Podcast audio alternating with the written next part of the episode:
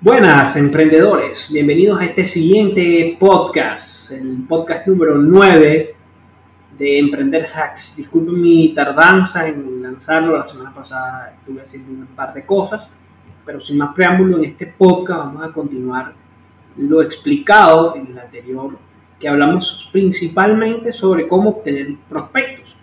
Si no lo has escuchado te invito a que le des play para que veas cuál fue la conclusión y cómo obtenerlos. En este vamos a hablar del post prospecto, que es el proceso de ventas. Cómo esos prospectos, esos leads, convertirlos en ventas y esas ventas van a generar, evidentemente, que suba y aumente el flujo de caja. Vamos a hablar de ventas, de cómo concretarlos y además de estrategias de ventas distintas y cómo plantearlas. Espero que les guste, cualquier comentario y demás, no olvides hacerlo, nos vemos, emprendedores.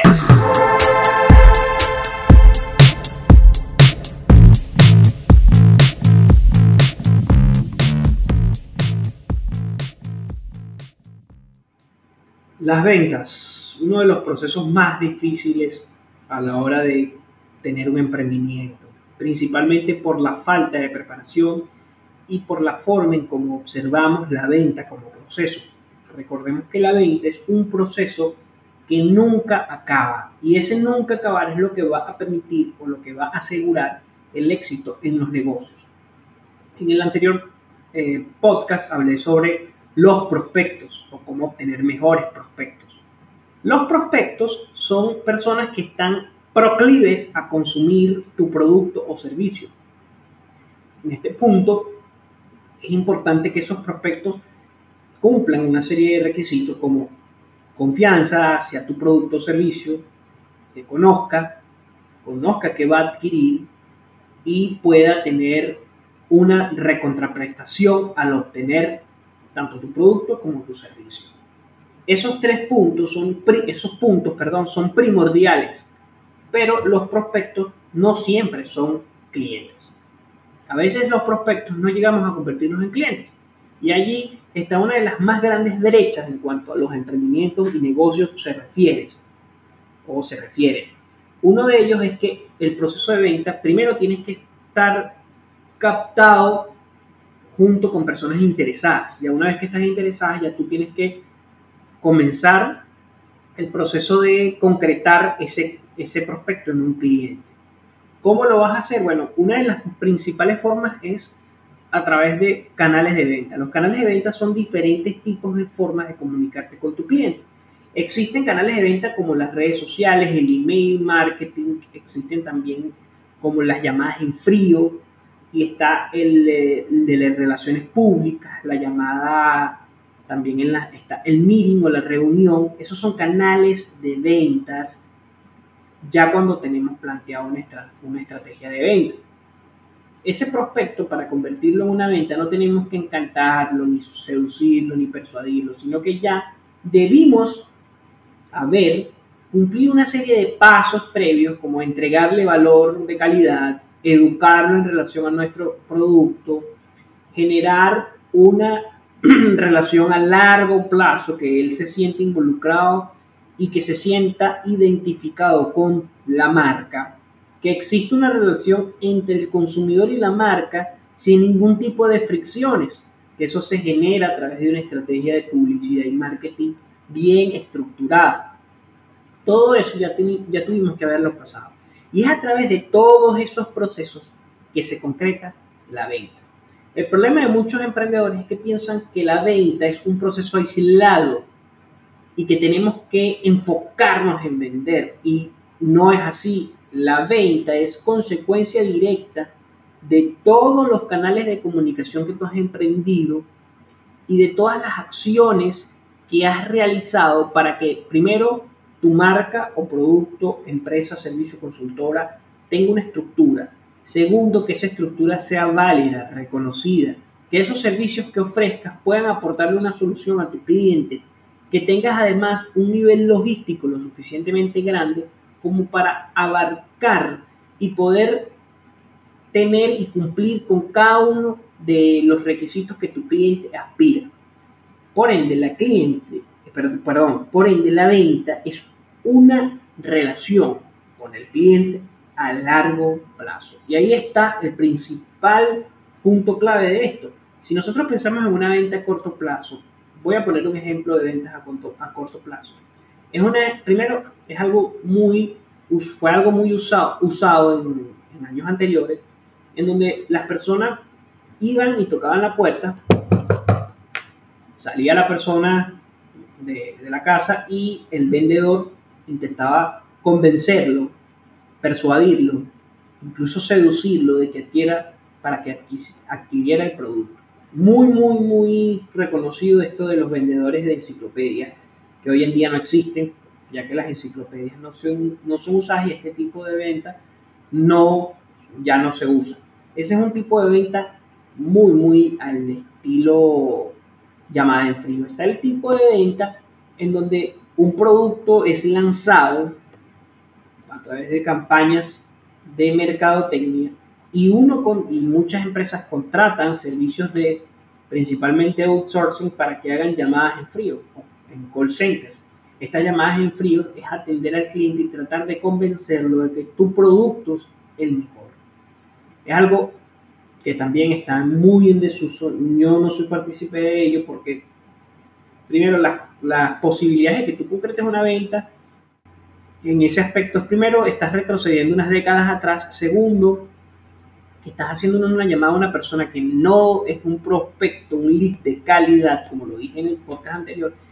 Y segundo, es muy probable que esté ocupado haciendo otras cosas y no le interese que tú le vendas. Ya es suficiente todas las demás ventas que al día o en, la cotidianidad le ofrece. Entonces, no, eso es una forma. La otra forma que existe es a través de la creación de embudos de venta. Y esa me parece una de las formas más primordiales. Primero, porque los embudos de ventas no todos funcionan igual. Segundo, porque cada empresa tiene que sentarse a pensar el embudo de venta. Y tercero, porque va establecido ese embudo de venta o va delimitado por la estrategia de marketing y de la estrategia de ventas o la gestión de ventas. Eso es muy importante porque primero tenemos que partir del relacionamiento público Segundo, tenemos que pensar en las redes de comunicación. Hoy en día estamos hablando de redes sociales o marketing digital. Y tercero, la forma en cómo esos prospectos, esos leads de calidad se puedan terminar y concretar en ventas. Ahora, los embudos de venta, también conocidos como funnels, pueden ser establecidos en diferentes etapas. Vamos a poner un ejemplo. La primera etapa de cualquier embudo de venta es generar tráfico o captar la atención esto se puede generar a través de una página web, de redes sociales, se puede generar a través de publicidad paga por internet, como las redes sociales. El e-commerce lo utiliza mucho el dropshipping, por lo menos utilizan en Facebook. Facebook Ads invierten bastante cantidad de dinero, tratan de conseguir un tráfico y que a través de la concesión, la consecución de ese tráfico puedan generar y concretar la venta.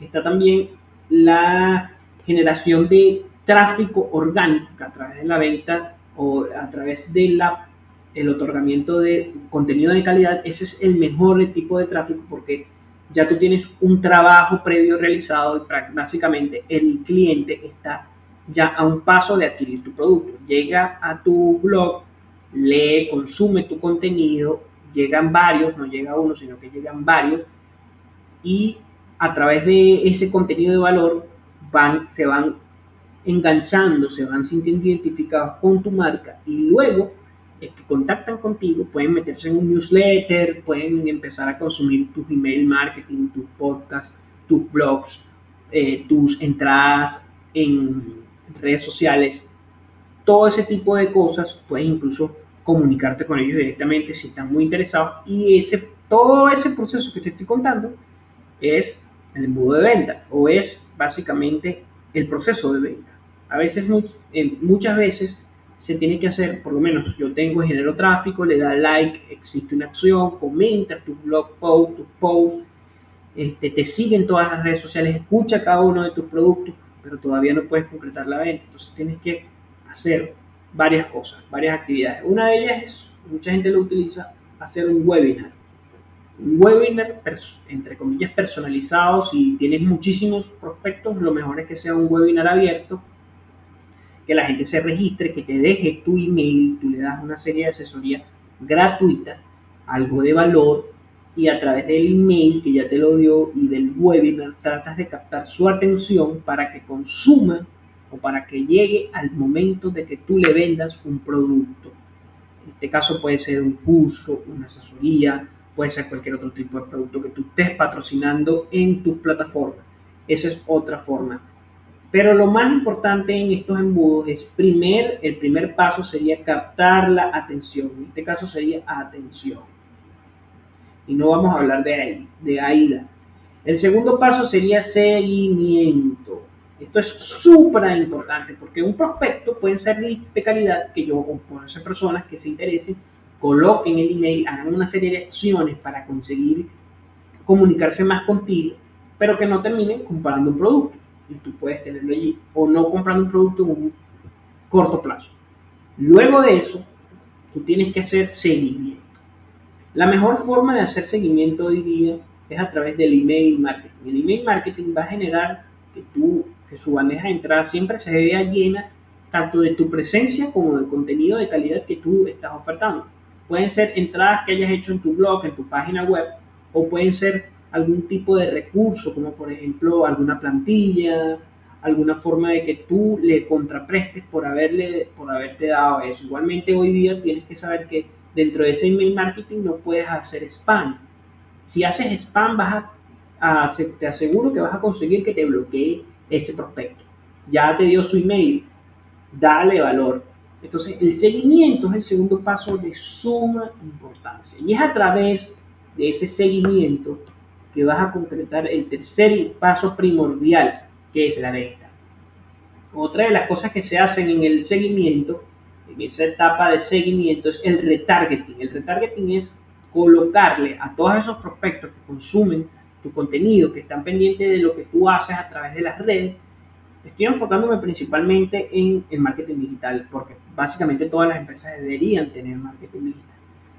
Luego de hacer todo eso, de hacer ese seguimiento, tú le haces publicidad, es decir, pagas publicidad, en las, pagas publicidad en las redes sociales como Instagram o Facebook y ellos van a ir viendo publicidad de programas, cursos, eh, servicios, productos que tú vendas u ofrezcas. Ese retargeting es muy, muy importante. La otra forma de conseguir prospectos y que compren un embudo de venta es generando tráfico a través de que un influencer recomiende tu producto. Ellos ya tienen su tribu, su comunidad, ellos ya han hecho todo ese trabajo por ti. Ellos lo que van a hacer es recomendar tu producto para que las personas que lo sigan, que sean su tribu, sientan mayor confianza, empatía y mayor estén dispuestos a comprar. Eso también es una posibilidad. Se llama marketing de influencer, pero tienes que saber hacerlo, realizarlo. No siempre funciona. Eso es algo que mucha gente cree que no, bueno, yo le doy tanto a esta persona y me van a comprar 10 mil. No, no, no funciona así. Porque puede que tú le des o pagues una pauta con algún influencer y es humorista y tiene un target excesivamente amplio lo que quieras es generar tráfico a tu web, pero a veces no puedes concretar todo lo que tú quisieras haber concretado pagando esa pauta, porque a veces son muy costosos. No todos también se ofrecen. La otra forma es a través de marketing de contenido, o sea, realizas marketing de contenido, captas la atención como segundo paso, le haces seguimiento como tercer paso, es decir, primer paso, realizar contenido, segundo paso, atención, que tomen una acción le dan un like a tu página, etc. Tercer paso, hace seguimiento tanto en redes como en email marketing. Y cuarto paso, recabas información. Pagas una pauta y recabas información. Quinto paso, haces una llamada en frío con esas personas que tienen su número, su email y todo lo demás y le ofreces el servicio. ¿Tienes ventaja en este tipo? Sí, porque estás consiguiendo medianamente leads de calidad. ¿Tienes una desventaja? Sí, que no concretes ninguna venta. ¿Y cuál es el problema en ese? No es el problema de que tengas que llamarlo, sino el problema que a veces mucha gente no comprende qué es lo que tú le estás ofreciendo o no le has hecho el seguimiento suficiente o la prospección suficiente. Ya no quiero hablar de prospecto, sino de seguimiento. No les has dado el valor suficiente para que ellos tomen la decisión final de comprar. También está la de adquisición de productos o de plataformas que tengan funnels ya establecidos que a veces aligera mucho este proceso de pensar el mejor funnel para tu target. O está incluso que recomiendo también muchísimo, principalmente para e-commerce, personas que tienen personal branding, que no saben el proceso de marketing a profundidad, para incluso proyectos de emprendimiento online nuevos, es decir, por lo menos yo tengo una tienda offline, la quiero incursionar en el mundo online, es muy bueno este paso y es pagar los servicios de una agencia de publicidad. Es decir, para no pensar todo esto, pagas una agencia de publicidad, incluso hay agencias de publicidad que ofrecen entrenamiento en ventas para que tú concretes esos leads y automáticamente ya ese embudo de venta está hecho por la agencia de publicidad para que tú captes los datos de esas personas, para que tú captes la atención, todo eso lo hace la agencia. Eso es algo muy importante si no tienes el tiempo y si tienes los recursos para invertir en una agencia de marketing digital, súper, súper importante. Eh, yo pongo la orden de mi agencia. más adelante voy a colocar datos al respecto de cómo contactar para contactar con mi agencia. Otra de los puntos importantes de concretar esa venta, eso, esa venta que tanto deseamos, es a través de algo que se llama contenido o inbound marketing o un mix. El mix es muy importante. El mix es colocar contenido orgánico, es decir, contenido de calidad, contenido que haya atención o nada más orgánico, que le den like, que tengan una acción con tu página o con tu empresa de forma personal y porque ellos decidieron que fuese así. Y está la otra, que es hacer eso y apalancarte con un poco de marketing de publicidad. Y luego concretar la venta. ¿Cómo se concreta la venta? Existen hoy día las formas de automatizar la concreción de venta. Y depende también de tu nicho, de tu empresa y de tu alcance, que tengas que contratar a una fuerza de venta y asesorarla al respecto. ¿Por qué? Vamos a suponer que tenemos una empresa que se encarga de recolectar capital para gestionar ese capital, un fondo de inversión. Y el fondo de inversión ha tenido éxito como pequeños inversores, pero yo, pero yo necesito ya llegar a grandes inversores. Bueno, tengo que sí o sí hacer marketing de relacionamiento, de relaciones públicas, pagar algún curso, conocer gente en esos cursos, gente de bien, que tengan mucho dinero.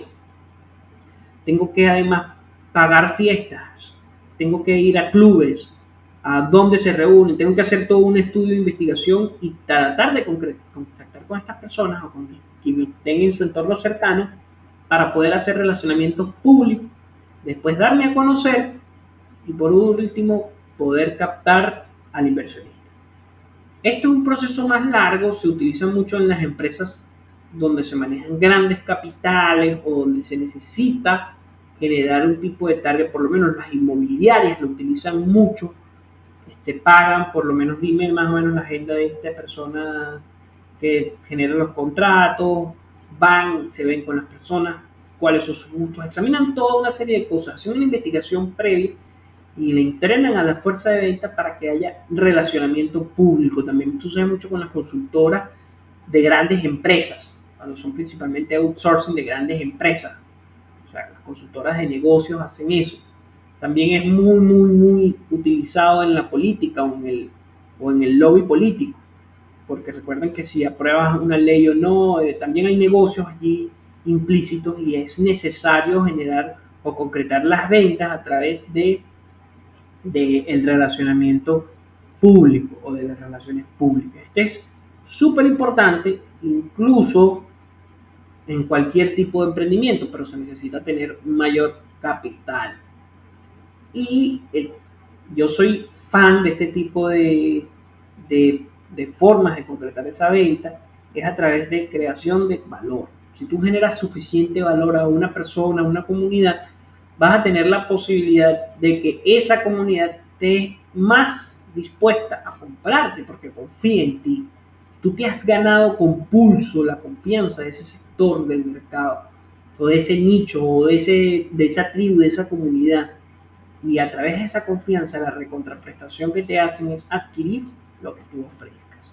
Esto es muy utilizado entre los influencers, no todos lo utilizan, pero sí la gran mayoría realiza este tipo de marketing que se llama inbound marketing. Es súper, súper importante. Hay empresas exitosas que lo han aplicado y empresas con un potencial increíble que a través de la aplicación de estrategias de inbound pueden generar más ventas, pueden generar ventas. Pero a veces, y aquí quiero detenerme un poco también, una vez que yo concreto la venta, muchas empresas dan por sentado ya el, ya el proceso terminado y no es así. Tenemos que establecer una relación con ese cliente, darle algo para que él retorne a nosotros y no nada más eso, sino que sienta la necesidad de hacerlo y vea, y aquí quiero hacer énfasis, vea los beneficios para él de generar o tener esa relación a largo plazo contigo, con tu empresa, con tu, que tú seas el proveedor de productos y servicios de esa persona. Esto es muy importante en sectores como los spas, como las peluquerías, incluso la medicina, la odontología. ¿Por qué? Porque tú no vas a ir a cualquier odontólogo o cualquier médico, puede que te lo hayan recomendado, pero si tú generas realmente una empatía, una conexión con ese cliente, con esa persona que está sentado allí, oye, va a ser mucho más fácil que retorne. Y también es muy importante, y esto lo digo con énfasis, en el sector de los restaurantes o de la comida. ¿Por qué con énfasis? La comida es un negocio muy competitivo, a veces hay, hay clientes de paso, pasan y más nunca vuelven, pero para tú generar una tribu, alguien que vuelve y recurra a ti como comida, tienes que darle no nada más el placer de comer, sino la atención, la calidad del producto. Que ir a tu restaurante, ir a tu establecimiento sea algo tan satisfactorio que él vuelva. ¿Por qué es importante? Porque tenemos que saber que ese proceso de venta final, cuando se consume el producto, tenemos que repotenciarlo. ¿Cómo se repotencia? A través de diferentes estrategias que también están directamente relacionadas con las ventas. Por lo menos yo vendo, vamos a poner el ejemplo de los restaurantes, que a veces es muy difícil captar fieles seguidores. Es uno de los nichos más difíciles en cuanto a eso. Y si quieren saber más, bueno, pueden escuchar historias de emprendimiento. Eduardo Márquez, uno de los podcasts anteriores, allí hablo, él habla de su experiencia acerca de lo difícil. Ahora, todo tiene una solución. ¿Cuál es la solución? Generar por lo menos puntos de fidelidad con ese cliente. Eso es una forma muy, muy importante de hacer o generar una relación a largo plazo, estrechar los vínculos. La otra es que la atención al público sea tan personalizada y el producto tan bueno que la gente retorne.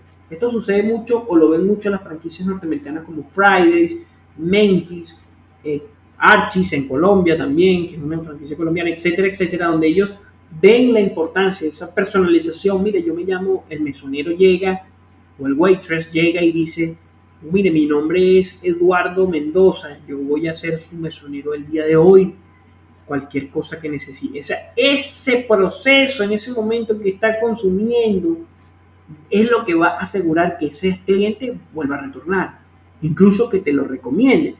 Y esto es algo muy importante en los restaurantes, así sea de comida rápida.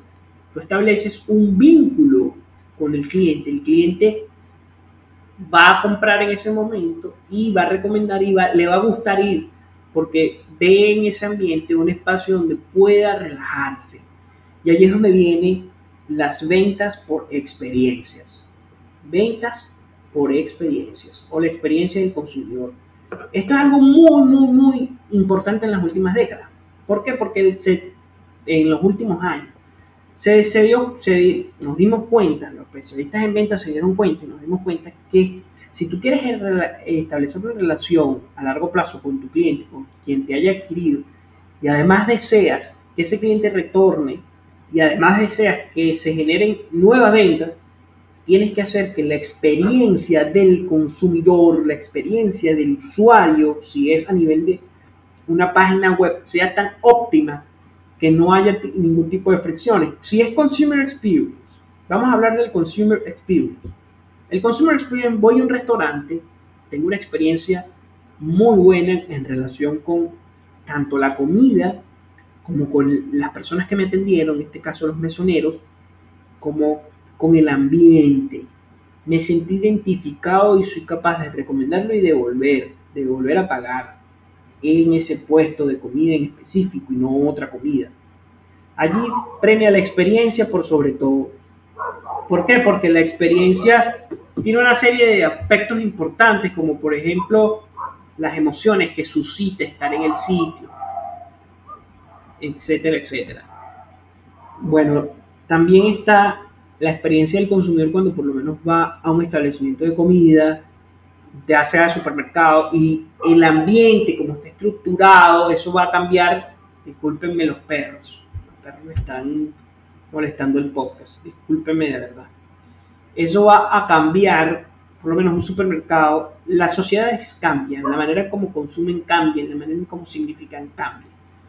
Y en esos cambios, las empresas no se pueden quedar atrás. Si yo tengo un supermercado, una tienda de maquillaje, una peluquería, yo tengo que generar esa experiencia para que yo pueda sobresalir y comprar mayor, mayor el servicio que yo estoy proveyendo. Tengo que hacer diferenciales para ello. Por ejemplo, si es una peluquería que se está utilizando mucho hoy día, que no nada más sea a nivel masculino, porque a nivel femenino ya se está dando, pero a nivel masculino, que te corten la barba, te laven el cabello, te den tinto, te ofrezcan cerveza, incluso te ofrezcan masajes, te ofrezcan pedicure, manicure, toda una serie de cosas que hacen que prolonguen tu estadía en el establecimiento y además que quieras volver a regresar.